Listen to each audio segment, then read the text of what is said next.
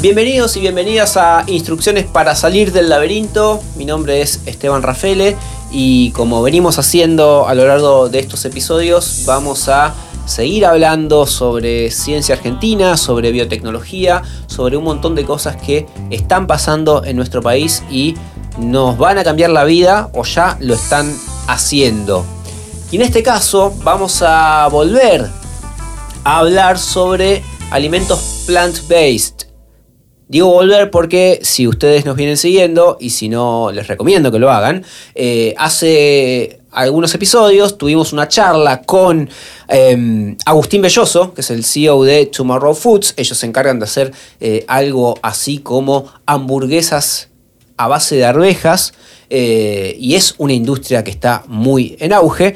Y así como hace unos episodios hablamos con, con ellos, bueno, hoy nos toca em, hablar de un emprendimiento que encara el mismo eh, objetivo, la misma meta, el mismo negocio, pero desde un ángulo distinto y focalizando en otro tipo de productos.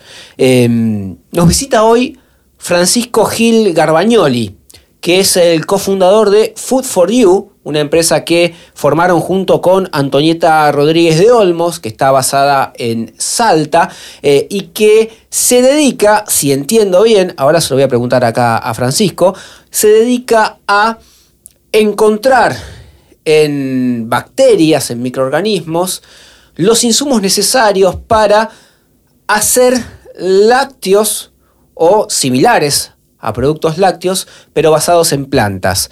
Eh, y de esta manera seguir avanzando en esta novedosa industria que busca replicar muchos productos de origen animal, pero con eh, plantas. De esto se trata. Francisco, ¿cómo estás? Bienvenido. Hola, eh, Esteban, muchas gracias por la invitación.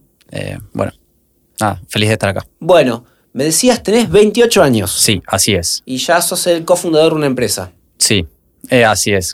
hace tres años ya cofundamos Food for You con Antonieta Rodríguez Olmos. Nos conocimos a partir del programa de Grid Exponential, eh, donde conectan emprendedores con background de ciencia con emprendedores con background más de negocios y ventas para crear emprendimientos que tengan impacto en base a lo que se están haciendo. Y como bien contabas, en Food for You lo que hacemos es desarrollar combinaciones de bacterias para que los distintos productores de alimentos plant-based o de base vegetal puedan mejorar sus propios productos. Entonces nuestras combinaciones de bacterias lo que hacen es intentar ayudar a la textura, al sabor, a la nutrición o a las distintas propiedades que pueda querer mejorar ese productor de su propio producto, como pueden ser el yogur, los quesos o los distintos cremas o untables de, eh, provenientes de plantas.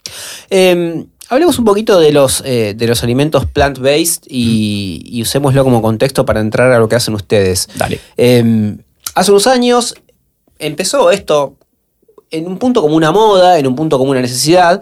Em, empezaron a aparecer en las góndolas marcas de productos basados en plantas que te prometían una hamburguesa, te prometían una experiencia hamburguesa, vamos a llamarlo así, eh, o una experiencia leche, o una experiencia mayonesa y en algún punto se quedaban ahí, porque cuando vos lo testeás, bueno, no es lo mismo. No es una hamburguesa, no es una leche. Eh, y por otro lado, también te prometían una experiencia más natural, una alimentación más sana, pero cuando vos agarrabas los ingredientes, la preparación, veías que tenías colorantes, agregado de grasas o algún tipo de cosas que medio que te hacían eh, dudar, che, ¿esto es tan sano como parece? ¿En qué estado está hoy esta industria y hacia dónde va? Eh, bueno, la verdad que, o sea, creo que hiciste un gran resumen. Creo que hace un tiempo, cuando iniciaron los alimentos plant-based, y creo que hubo una, no una moda, pero como un boom muy grande de, consumir este tipo de alimentos, como bien decís, se iniciaron bajo el lema de, creo, de sacar los animales del medio, ¿no? De, de sacar capaz a o la leche que, venga, que provenga de la vaca o que la, que la carne no provenga de los propios animales, pero en, en, el intento de hacer ese cambio se modificaron un montón de ingredientes por ingredientes artificiales. Y creo que lo que ahora está pasando en este último año y creo que va a ser lo que va a pasar en los próximos cinco años es queremos realmente hacer una alimentación saludable y natural y más nutritiva, pero sacando todos esos, sacando los animales y los ingredientes artificiales. Entonces, ¿qué se está buscando? Que los alimentos plant-based realmente provengan de plantas y de pocos aditivos o que los ingredientes que tengan sean naturales. Entonces, desde ahí es cómo achicamos la lista de ingredientes de estos análogos a distintos eh, carnes, leches, yogures, quesos, y para que sean lo más beneficiosos para las personas, quitando a los animales del medio, ¿no? Entonces, desde ahí yo creo que hay un, un, trabajo enorme que es dentro del cual nosotros estamos, que es cómo proveemos a la industria plant-based de mejores ingredientes para generar mejores productos.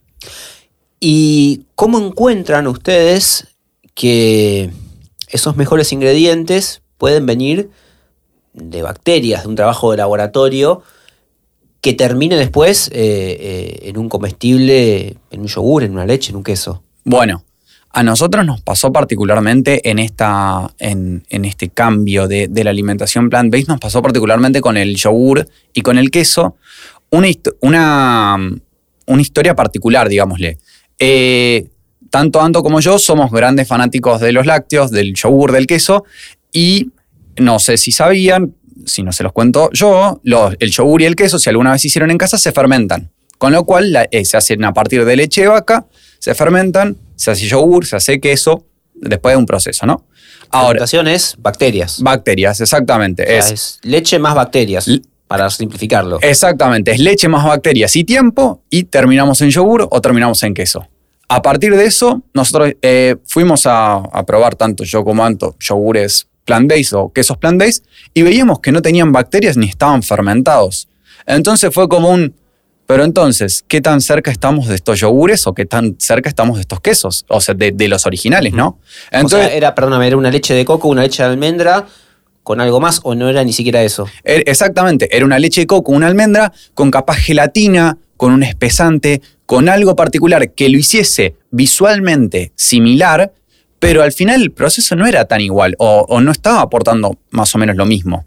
Entonces desde ahí, eh, Anto, con un, ella tiene un doctorado en ciencias biológicas, es biotecnóloga, estudió las bacterias lácticas, que son las que nosotros utilizamos por más de 10 años.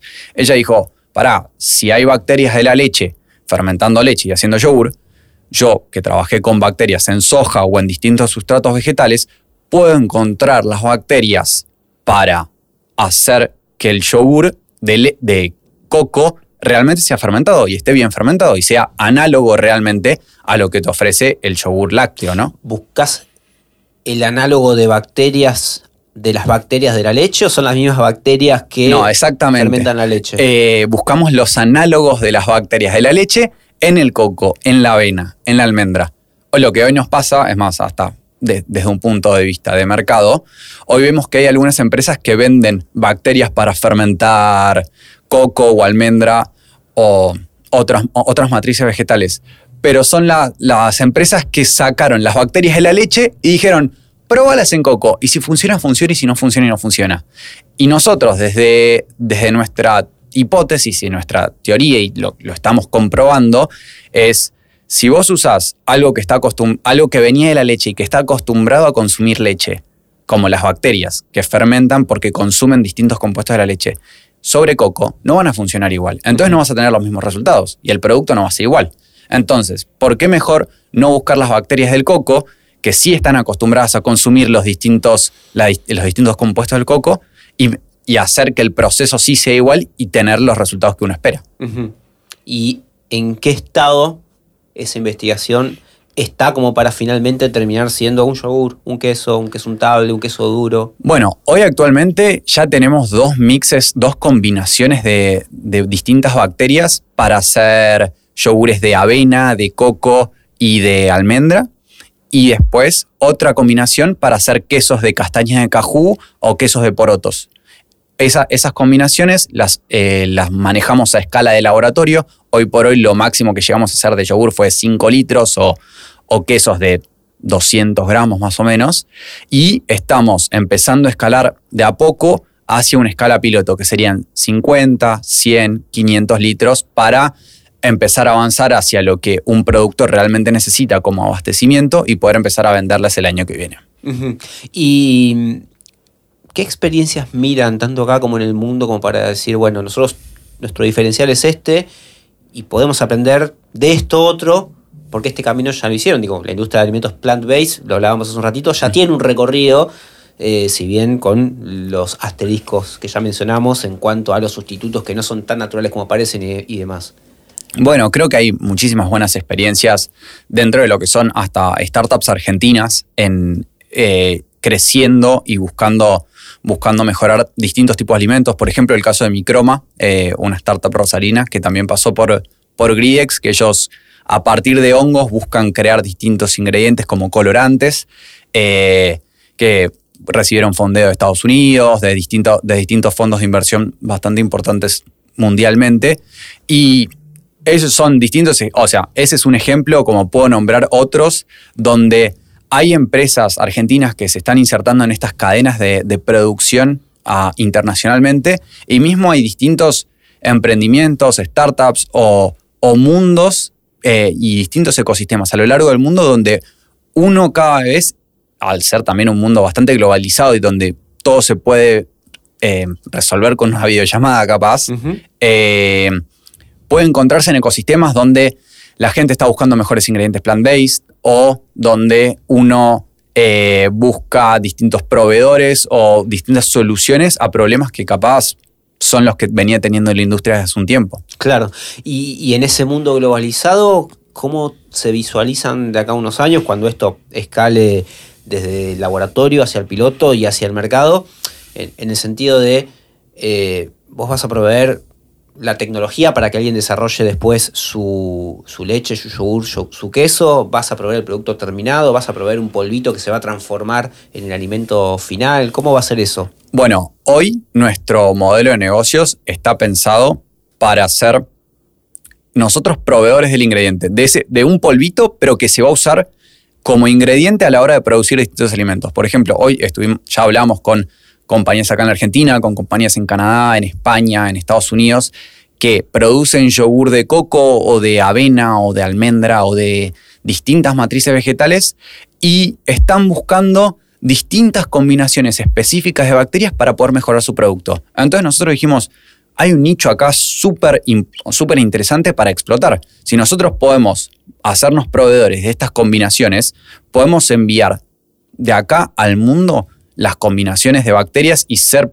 realmente proveedores de un punto clave en la producción de los alimentos plant-based. Entonces, hoy nos vemos cuando escalemos, sí, o sea, está toda la etapa de escalado y de poder proveer a, clientes, nos vemos tanto en Canadá como en Europa, como en Estados Unidos, como acá en la Argentina, como está Notco también en Chile, como hay también un crecimiento de empresas latinoamericanas enorme que están empezando a adentrarse en este nicho y nosotros nos vemos como potenciales colaboradores o partners de todas esas empresas para ayudarlos a lanzar productos plant-based mejores utilizando la fermentación. ¿Y cómo, cómo, es ese proceso de, escalar? Digo, tenés que terminar de pulir tu desarrollo científico, te falta solamente capital, te falta eh, no sé, eh, más estabilidad, más homogeneidad en el producto? ¿Cómo es eso? Hay un poco y un poco. Creo que el producto, por ejemplo, se itera un montón. O sea, creo que siempre uno encuentra, no sé, hoy tenemos una combinación que funciona muy bien para, por ejemplo, castañas de cajú, para hacer yogur de castañas de cajú, pero sabemos que le podríamos encontrar la vuelta porque hay un parámetro que capaz el yogur podría ser mejor si afinamos esto. Eso por un lado. Pero eso creo que es lo de menor eh, importancia. No, no, que no, sea, no que no sea relevante, sino que capaz para escalar es lo menos relevante, porque ya tenemos un buen producto. Lo que sí necesitamos es, por un lado, sí capital, creo que es una parte donde el capital es importante porque o necesitamos la infraestructura para hacerlo, para escalar, que viene de la mano de o comprar nosotros esa infraestructura y construirla, o encontrar sitios que provean la infraestructura a distintas escalas, sea a escala piloto, a escala industrial, para poder seguir avanzando. Y después, por el otro lado, es eh, que efectivamente cuando escalemos, las bacterias se comporten de la misma manera y que todo el proceso que nosotros tenemos hoy optimizado para 5 litros se comporte igual en 500 litros o en 5000. O entonces desde ¿Y eso depende de qué? ¿De la, de la infraestructura? ¿De cómo esté hecho mismo, eh, de el las equipo? mismo de las bacterias propias, porque hay una parte donde las bacterias siguen siendo naturaleza y siguen siendo algo que nosotros no terminamos de controlar perfectamente. Las nosotros lo que hacemos es las ponemos para que crezcan, para que fe- eh, fermenten las distintas bases ve- vegetales y, y fermentarlas implica que las bacterias coman, se reproduzcan y al comer y reproducirse eh, generen distintos compuestos de interés, como pueden ser aroma, compuestos de aroma, compuestos de textura, vitaminas, antioxidantes o, distinta- o distintas cosas en, en lo que va a ser el yogur. Entonces, desde ahí es, nosotros sabemos que la producen en 5 litros, pero si le agregamos mucho más, si tienen mucho más espacio, ¿se comportarán igual? No. ¿Los ensayos saldrán igual o, mismo? Esto solo para el caso de cómo funcionan sobre el producto final, ¿no? Pero en nuestro escalado es cómo nosotros producimos esas bacterias, cómo hacemos que se concentren, cómo hacemos cómo se las entregamos al cliente, porque por ejemplo, le podríamos entregar las bacterias congeladas y eso sería un problema logístico porque eh, llevar algo congelado enorme a cualquier lado, si nosotros estamos pensando en venderle a Canadá, sería un problemón, me parece, llevarlo congelado, pero sabemos que lo podemos hacer en un polvo seco. Ahora, ¿cómo optimizamos que de congelado pase a un polvo seco, manteniendo que las bacterias sigan vivas y sigan igual de funcionales como cuando nosotros recién las sacamos del reactor donde las crecimos? Y eso a las distintas escalas. Es todo un desafío. Claro, claro. Em, y, y en, y en ese desafío, en ese camino, volvemos a, a un poquito lo que charlábamos antes respecto de la necesidad de escalarlo y la necesidad de tener capital para escalarlo. Sí. Eh, entraron a Gridex, eh, tuvieron el apoyo De Gridex, eh, de sí. Gridex para comenzar la empresa. Eran dos personas, ahora son Siete. son siete. Ocho, perdón. Ocho personas. Bien. O sea, hay, hay más músculo, más cerebro y Totalmente. hay más recursos. ¿Qué siguió después de eso? Bueno, eh, la verdad que de Griex, como vos dijiste, nos llevamos una inversión inicial. eh, ellos confiaron en nosotros en un principio para iniciar las operaciones y para establecernos, para abrir un laboratorio, para contratar a nuestras primeras personas. A partir de ahí, eh, nosotros empezamos a generar hitos, a decir, bueno, validemos esta hipótesis sobre las bacterias, validemos que funcionan sobre esto, que encontramos esto y así distintas cosas, que lo que nos llevaron fue a decir, bueno, seguimos creciendo, seguimos avanzando y como ahora necesitamos escalar a 500 litros, antes capaz necesitábamos escalar a 5 y para eso también eh, o desarrollar un producto y que poder decir, sabemos que funciona en yogures o en quesos. Entonces desde ahí también fuimos por dos vías de financiamiento y como vos decías, de recursos que, que nos llegaron para poder seguir creciendo. Una fueron a partir de fondos nacionales y, agendas nacio- y agencias nacionales y otra a partir de capital extranjero. ¿Fondos nacionales como cuáles? Eh, como se llama, hay uno grande que se llama el FONSE, que es el Fondo de Capital Emprendedor, que acompaña a, star- a startups de base científica para, eh, o sea, y coinvierte capaz con distintas aceleradoras. ¿Este es un fondo del Estado Nacional? Sí, del Estado Nacional, de la agencia de I más D más I. Sí. Eh, y ta- como también de una, hemos recibido aportes no reembolsables del gobierno de Salta para fomentar eh, eh, emprendimientos biotecnológicos. ¿Y cómo, cómo aplican a- ahí?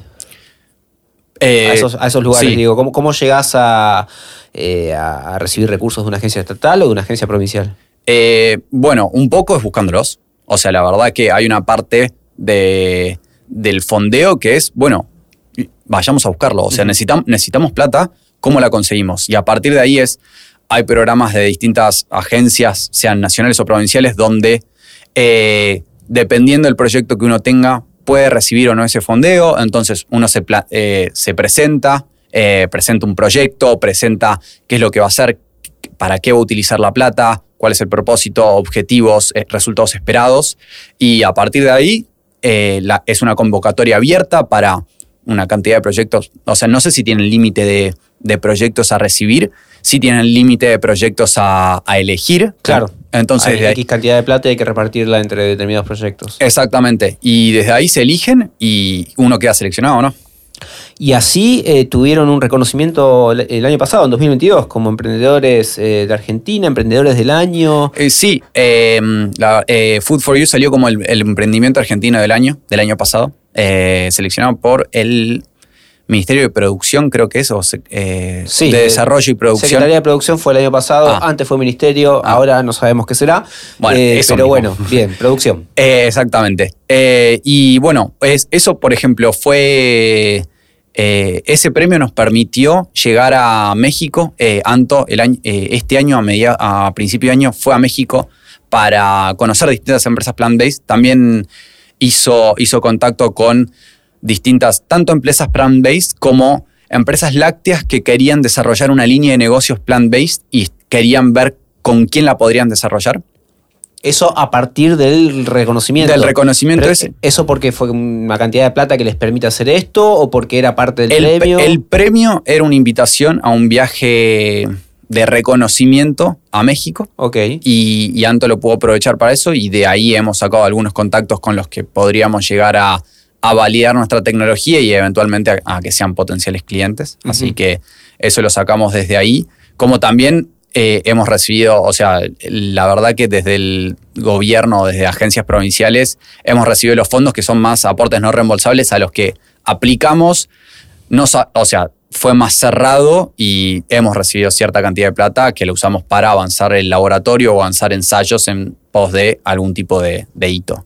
Em, mencionabas recién en este viaje a México contactos con empresas lácteas por ahí que quieren desarrollar un producto eh, una réplica basada en, plantas. Eh, ¿Eso está siendo habitual? ¿Tienen varios contactos de, eh, de empresas que quieren expandir su, su, portafolio para atacar un público o, seducir a un público?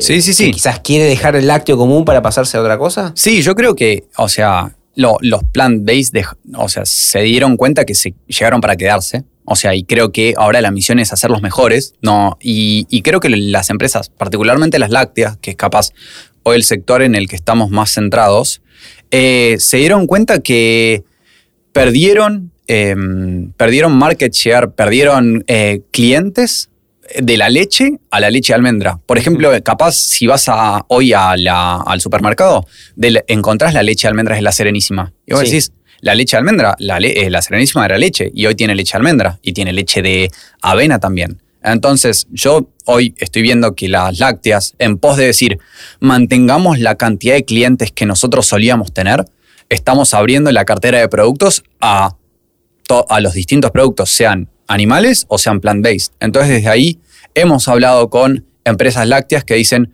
bueno, deberíamos empezar a ofrecer eh, un, portfolio de productos un poco más amplio y englobar a todas las personas que quieran, que quieran consumir lácteos o análogos lácteos. Y desde ahí nosotros felices de acompañar y, de ayudar desde donde podamos.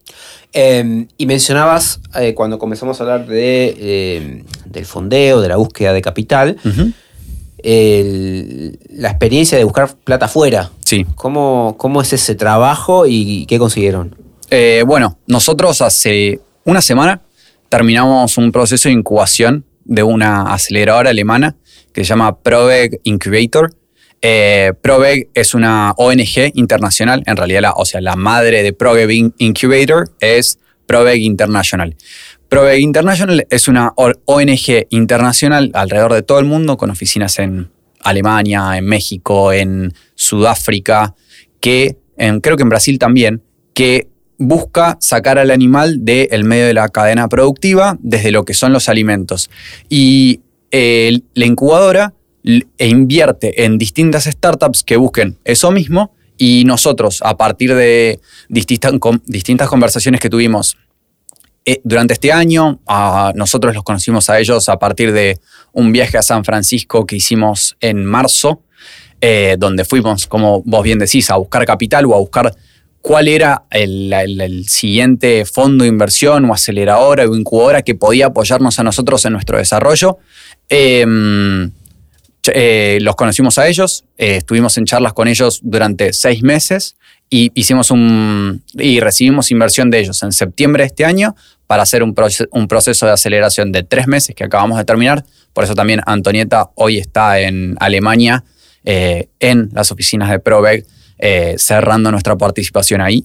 Y bueno, es, fue esa inversión nos permitió también acelerar un poco un par de pasos que teníamos nosotros pendientes en nuestra ida a producción. Que por ejemplo pueden ser eh, esto que hablaba de cómo transformar de algo congelado a algo seco, no, eh, fue algo que logramos hacer para eh, esto, esta aceleradora. en septiembre teníamos un polvo, va, un polvo no, teníamos las bacterias congeladas y a partir de querer llevarlas, a, a partir de la inversión y de querer llevar las bacterias secas a Alemania para poder mostrarlas, hicimos todo el proceso de cómo debería llegar y podemos llegar a un primer MVP o un primer producto, producto mínimo viable para mostrarlo allá. ¿Qué es, ¿Cuál es ese producto?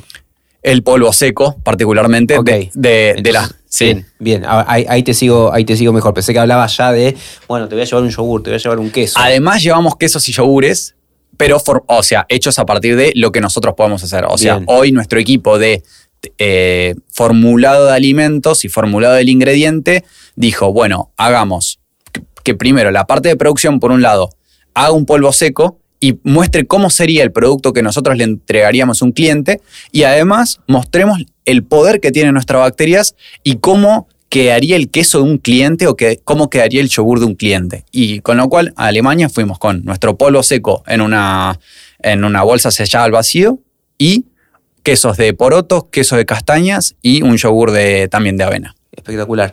Em, me, quedo un ratito más eh, preguntándote sobre este proceso de búsqueda de fondos, de aceleración y demás, porque es algo que eh, venimos hablando a lo largo de, este podcast. La verdad que nunca nos metimos tan, tan a fondo, pero me parece que es importante tratar de entenderlo y de contarlo también. ¿Qué, montos se manejan a nivel de inversión en los distintos estadios del, proceso productivo? No, no te pido por ahí un un monto fijo de, bueno, estoy recibiendo tanta guita si no lo querés dar, si, no, no, si, es una información confidencial, pero como para saber eh, con cuánto empieza una startup que recibe un capital semilla, cuál es el siguiente paso, cuánta plata necesita para escalar a piloto, cuál es la plata que necesita para ir a una producción, qué inversión se maneja en este tipo de emprendimientos. Bueno, eh, desde ese lado hay Primero, bueno, yo voy a hablar particularmente de lo que sé que son startups de base científica. Sé que las startups en general, en estadios iniciales para, para lanzar un proyecto, si es de software, entiendo que necesitan menos capital.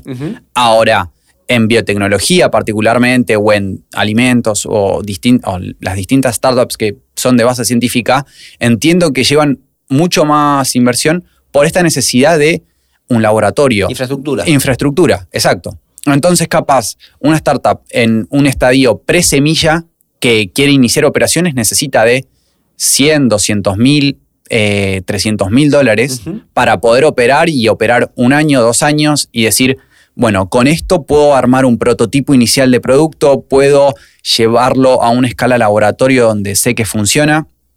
Eh, a partir de ahí empezás a una pequeña validación o con clientes o con inversores donde se, el camino de, la startup probablemente pase por alguna aceleradora o incubadora, al menos en, el caso más, común argentino, digámosle, donde, donde yo veo es una startup que pasa por una aceleradora acá, recibe un fondeo que capaz variará entre esos puntos que dije. Una aceleradora te pone plata y... Acompaña el desarrollo de...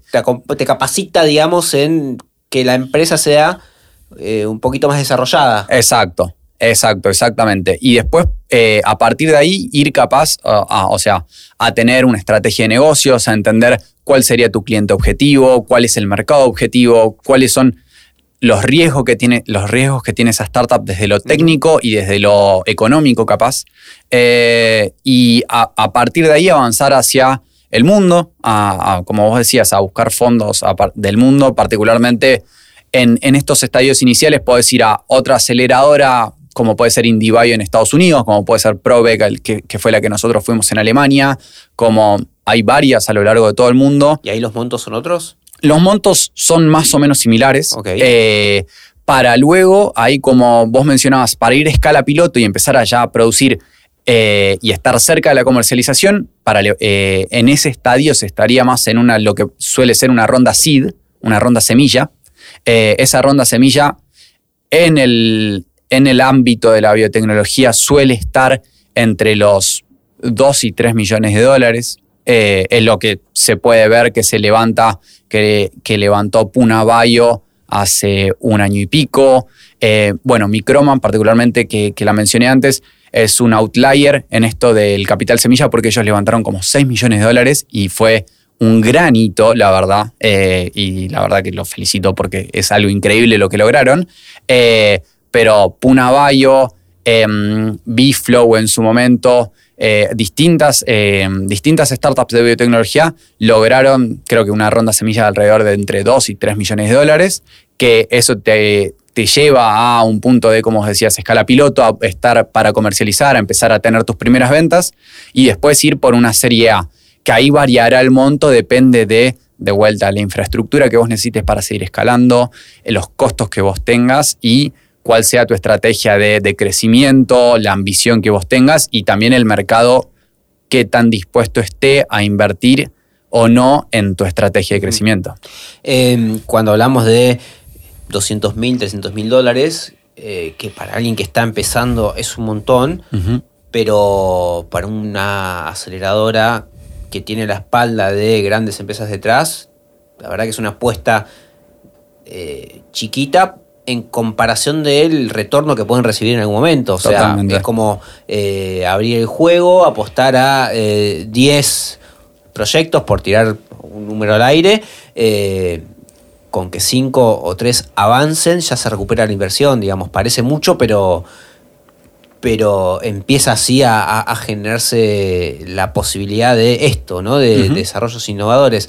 Y, y por otro lado, ¿qué, cuál, cuál es el horizonte de que la empresa empiece a generar esos dividendos o ese negocio? eh, digo, el horizonte de ustedes y el horizonte también de sus inversores. En algún punto te dicen, bueno, yo te acompaño hasta acá, pero quiero ver un, Un retorno, resultado total. en, eh, a mi inversión. Yo hice una apuesta por ustedes porque confiaba en su producto. Eh, ¿En qué horizonte de tiempo eh, este producto va a ser redituable? Bueno, esa es una excelente pregunta y creo que particularmente con con el mercado también retrayéndose como pasó mundialmente y siendo las tasas de Estados Unidos, que son los inversores más fuertes, capaz los fondos de inversión de Estados Unidos, eh, o, el distinto apetito de riesgo que pueden tener los inversores, a veces cambian esa, esas montos o esos tiempos a los que uno quiere un retorno, ¿no?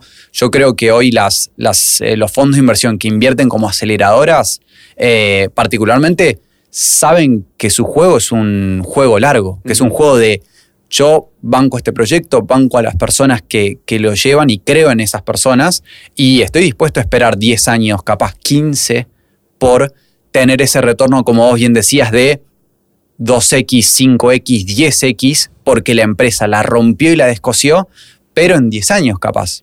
Entonces es un juego, la verdad, bastante largo, porque saben que una empresa de biotecnología puede tardar unos 2, 3, 4, 5 años en llegar, o sea, depende del nivel de innovación que uno Sí. tenga, puede tardar bastante tiempo en llegar al mercado en cuanto a vender, empezar a vender producto y así a crecer. Entonces, cualquier apuesta que uno pueda hacer, eh, es, se sabe que para este tipo de startups innovadoras es una, puerta, es una apuesta a largo plazo. ¿Y esos tiempos se van achicando?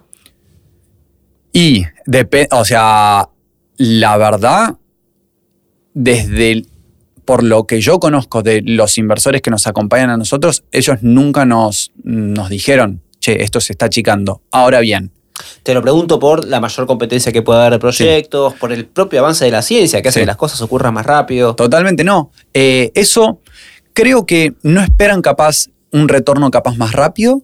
Eh, ahora, en las siguientes etapas, eh, creo que sí. O sea, creo que en etapas iniciales uno apuesta a un montón de proyectos con, con soluciones innovadoras y con bases científicas capaz muy fuertes, eh, que sabe que tienen el riesgo de salir o no salir y que van a salir en un tiempo largo. Ahora bien, si vos ya llegaste con un producto al mercado o ya estás empezando a crecer, esos, esos fondos de inversión, que se capaz serían los fondos de serie A o de serie B, sí, dependiendo el apetito del mercado, dependiendo cómo cómo ellos vean a la startup, le van a pedir, necesito este retorno en 5 años o en 7 o en 4 o lo que sea que, necesiten. O sea, entiendo que eh, dependiendo de, de, los inversores y de los inversores de estos inversores, va a haber un juego mucho más, mucho más rápido o más corto, de crecimiento más abrupto o no, en las, en las propias startups. ¿Y en cuánto tiempo pensás que van a estar ahí en las góndolas los yogures, los quesos, los lácteos con